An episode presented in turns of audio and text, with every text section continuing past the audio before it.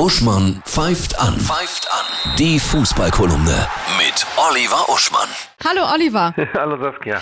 Oliver, wir schauen natürlich erstmal zurück auf gestern Abend, das Relegationshinspiel zwischen Bremen und Heidenheim. Ganz ehrlich, es war ein Gurkenspiel, oder?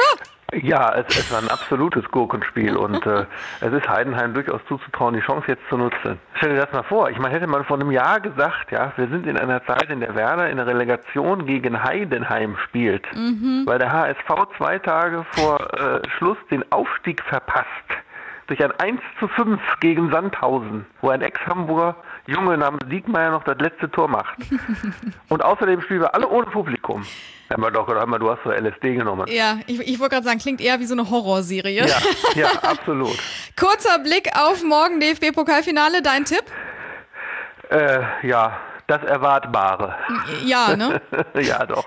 Das ist wieder dieser, dieser Klischeesatz für, fürs Phrasenschwein. Ne? Aber äh, für die Bayern gilt, was Franz Beckenbauer mal äh, in Anmaßung damals gesagt hat, nachdem er 1990 Weltmeister wurde, ne, mit als Nationaltrainer hat er gesagt, Deutschland ist auf Jahre hinaus unschlagbar. Mhm. Ich glaube, für die Bayern gilt sowas tatsächlich. Leider. Habe ich ja. nicht gesagt jetzt, aber leider.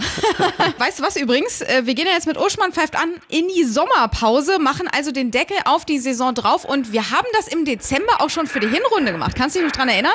Ich kann mich daran erinnern äh, und ich weiß auch noch, dass damals eine andere Welt herrschte, eine Welt mit Publikum, eine Welt ohne Corona und eine Welt, in der ich mir sicher war, dass dieses Jahr, weil die Bayern kriselten, Leipzig Meister wird. Und das ist gerade mal sieben Monate her. Ja, irre, ne? Das ist einfach nur verrückt. Aber gut, wir gehen in die Sommerpause und hören uns so in vier Wochen wieder, würde ich sagen. Okay. Alles klar, vielen Dank. Danke.